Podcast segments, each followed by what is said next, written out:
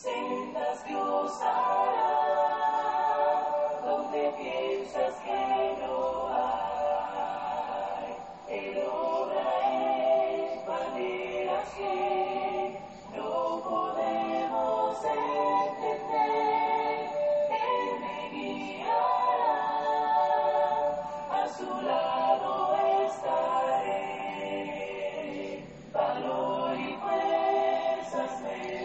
Gracias damos a Dios por la oportunidad que nos da de poder meditar en su palabra.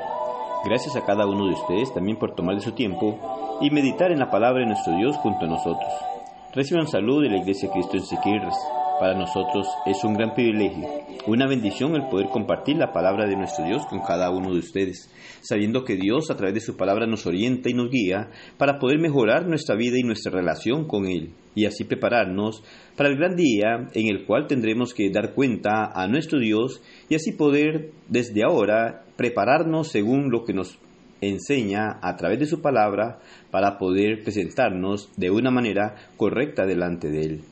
Daniel capítulo 4 y versículo 35 nos dice, Todos los habitantes de la tierra son considerados como nada, y Él hace según su voluntad en el ejército del cielo y en los habitantes de la tierra. Y no hay quien detenga su mano y diga, ¿qué haces?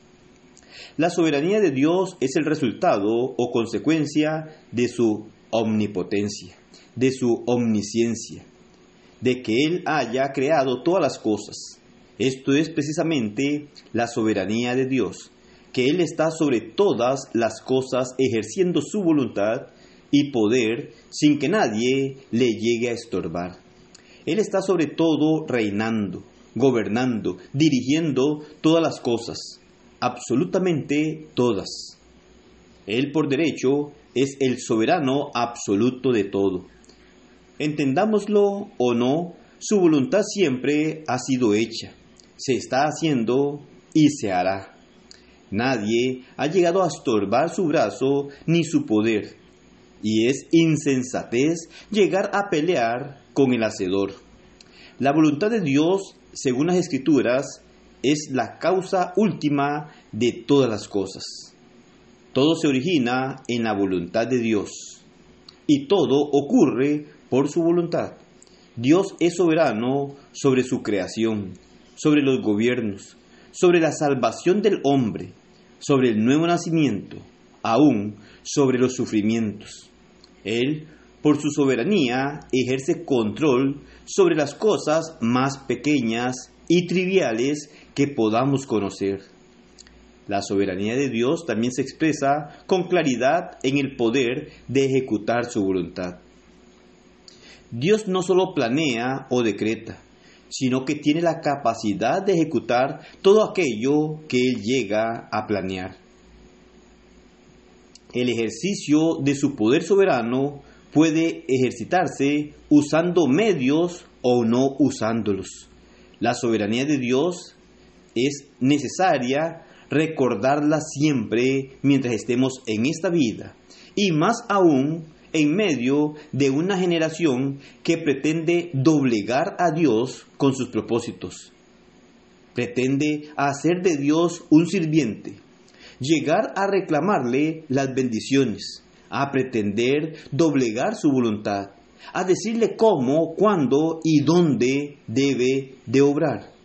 Seguramente al hablar de Dios y de cómo ejerce su soberanía, se nos plantean varios asuntos que superan nuestros entendimientos.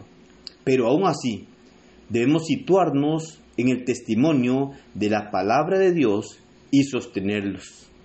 Debemos asumir nuestras limitaciones y humillarnos ante la infinidad de Dios y reposar enteramente en su palabra inspirada e infalible. Recordemos, la soberanía de Dios es lo que debemos de comprender, que Él tiene el control de todas las cosas y que no se le escapa detalle que ocurre en esta tierra. Nunca pensemos que Dios arroja al creyente en incertidumbre, sino que le provee de sus mejores gozos y seguridades, aumentando su dependencia a Él. Una dependencia real.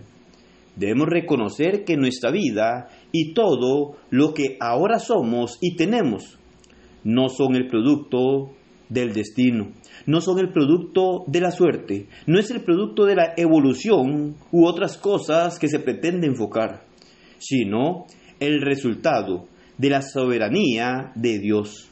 Por lo que la vida del cristiano debe ser continuamente rendirse a sus pies, continuamente adorarle, honrarle y glorificarle como Él se lo merece, reconociendo continuamente sus atributos. De esta manera comprenderemos que Él está llevando a cabo sus propósitos y que es soberano sobre todas las cosas. Esto nos ayudará a poder enfrentar situaciones difíciles. Esto nos ayudará aún a aceptar aquellas cosas que no nos parecen o que no estemos de acuerdo. El saber que aún cosas que ocurren y que pueden perjudicar o dañar a una persona, Dios está sobre todo esto, porque Él es soberano sobre todas las cosas. Él o a Él no se le escapa ningún detalle de lo que nosotros vivimos en esta tierra. Él mira cada cosa que ocurre en este mundo, sabe y reconoce cada cosa que ocurre en nuestra vida.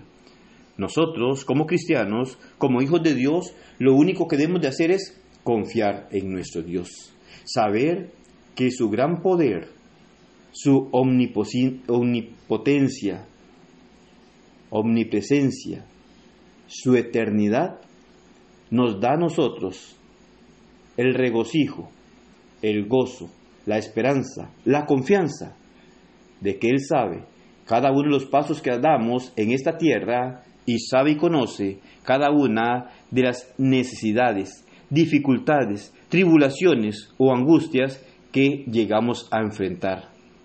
No podemos nosotros, al ser creados por Dios, reclamarle a nuestro Hacedor, porque debemos de reconocer su grandeza y que Él está sobre todas las cosas y que nosotros, como hijos suyos, únicamente debemos de confiar en Él, ponernos en sus manos y dejar que Él trabaje en nuestra vida para que podamos prepararnos para ir a morar eternamente con nuestro Dios y así poder pasar la eternidad con Él sin dolores, sin angustias, sin dificultades, sino gozando la eternidad después de que hayamos cruzado este mundo de aflicción y angustia. Que el Señor le bendiga y pase un excelente día.